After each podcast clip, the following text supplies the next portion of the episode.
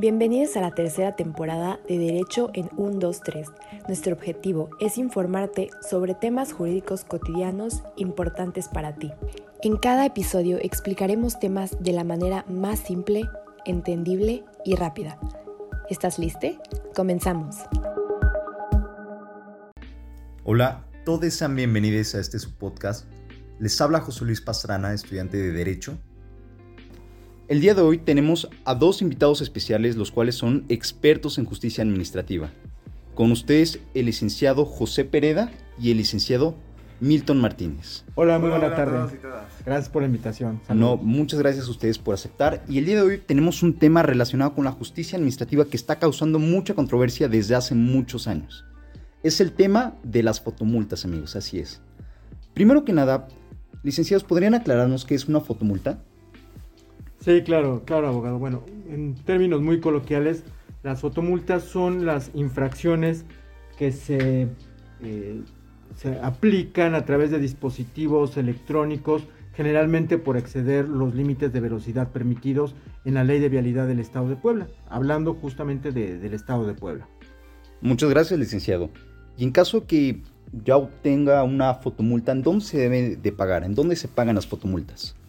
Pues en, cualquiera de los módulos de cobro de la Secretaría de Planeación y Finanzas, este, por ejemplo en el, en el CIS de la Cliscayot, en este, en, inclusive en la Secretaría de Finanzas, allí en la 11 Oriente, cerca del Parque Ecológico, entre otros, este, encontrarás un lugar donde puedes ir y pagar tus fotoinfracciones. O si lo desean, también pueden realizar el pago a través de internet en el sitio eh, fotoinfracción.puebla.gov.mx. Ah, eh, ahí pueden ustedes también realizar el pago de las fotomultas. En caso de que tenga una, ¿cómo sé yo que la tengo? De hecho, justamente hablando del de, el sitio fotoinfracción.puebla.gov.mx, es específicamente ese lugar en donde puedes corroborar si tienes algún tipo de fotoinfracción. Simplemente tienes que agregar algunos datos como son en, la parte que habla de la consulta de la multa, como son el número de placa la serie del vehículo. y la serie del vehículo. Muchas gracias. ¿Y dónde puedo de igual forma revisar cuánto es lo que debo?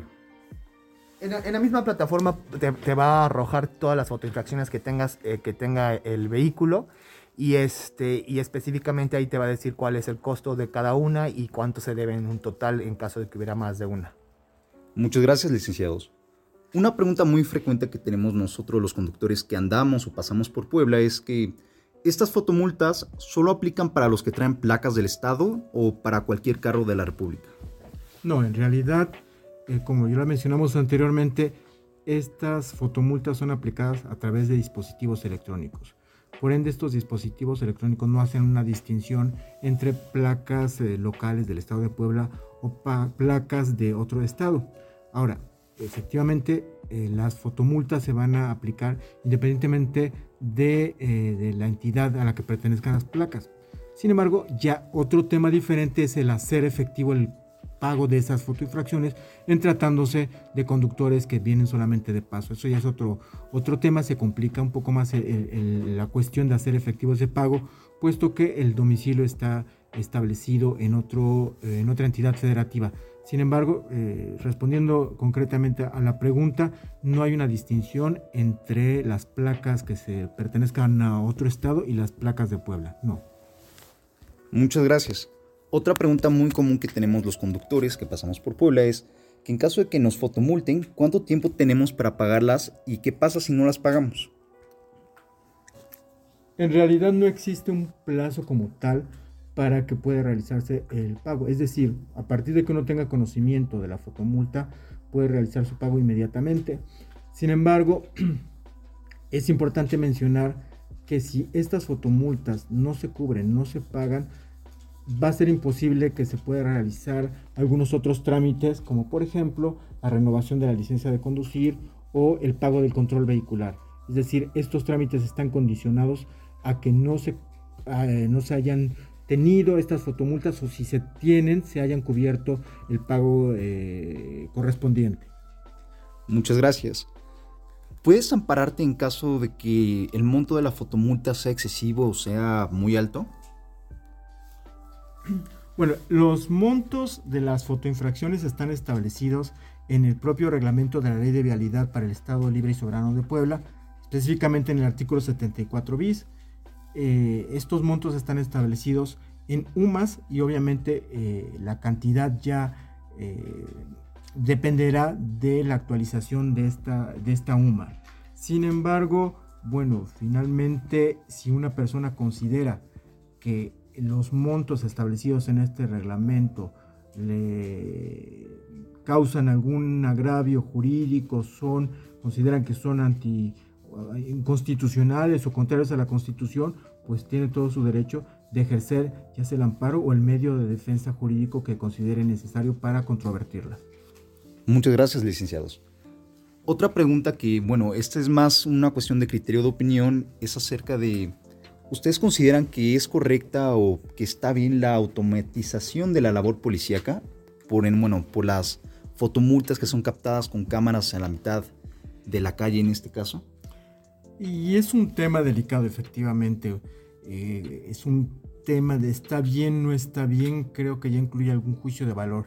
Sin embargo, lo, único que yo le, puedo decir es que finalmente tenemos que adaptar el momento por el que atravesamos a, la tecnología actual, no, no, se puede quedar rezagado. Entonces, independientemente de si está bien o está mal, creo que no podemos eh, separar los medios actuales de, a través de los cuales son captados estas eh, infracciones, no, no podemos quedarnos rezagados. Ya, si está bien o si está mal, me parece que es otra cuestión. Lo que sí considero es que definitivamente debe de perfeccionarse justamente estos mecanismos, de tener control sobre estos mecanismos, estos dispositivos, para que exista el mínimo margen de error o de arbitrariedad en la imposición de las fotoinfracciones. Eso sí me parece importante. El tema de si está bien o mal creo que ya es una, una, cuestión más personal que depende de cada uno y su concepción que tengan de las tecnologías, de las nuevas tecnologías, ¿no? Muchas gracias, licenciado. Como última pregunta, y yo creo que esta sería la pregunta del millón, ¿hay algo que se pueda hacer para que me quiten una fotomulta? Mm, específicamente hay algo, hay un, hablando de materia administrativa, existe el procedimiento contencioso administrativo a través del juicio de nulidad, ¿no? donde se puede solicitar la nulidad de esa fotoinfracción. Y en este caso el, el procedimiento es un procedimiento bastante largo y aquí el licenciado Milton nos va a decir más o menos en cuáles son los pasos del procedimiento. Sí, efectivamente si alguna persona considera que, eh, que esa fotoinfracción está debidamente, o mejor dicho, indebidamente aplicada, puede impugnarla a través del juicio contencioso administrativo, como lo comentaba el abogado Pereda. ¿Qué significa esto? Hay que presentar una demanda haciendo valer los conceptos de impugnación o los agravios que considera uno le causa esta, esta fotomulta, es decir, solamente por poner un ejemplo, no está firmada, no le fue notificada eh, con, la debida anticipación, eh, no tiene la firma autógrafa, no está motivada, fundada, etc. Estos son los agravios. Entonces, para que yo pueda impugnar esta fotomulta, presento una demanda ante el Tribunal de Justicia Administrativa del Estado de Puebla. Tenemos un plazo de 30 días a partir de que tenemos conocimiento de esa fotomulta.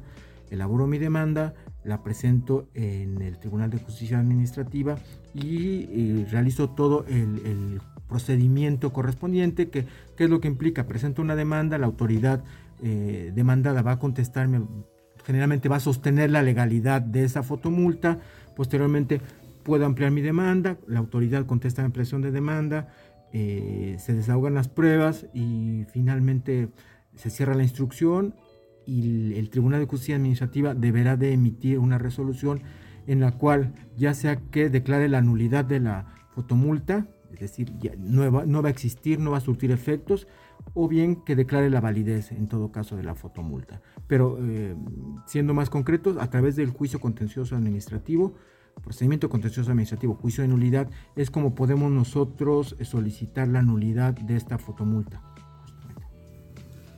También existe el recurso de... Bueno, pues licenciados, les agradezco mucho por su tiempo y por su participación. De parte de Fidel Tafí les mandamos, les extendemos un agradecimiento y Invitamos a todo el público a continuar eh, pues respetando los, los límites de velocidad. Ya sabemos un poco más acerca de qué pasa de que en los casos donde obtenemos una fotomulta y los invitamos a seguir escuchando este podcast. Hasta la próxima y muchas gracias.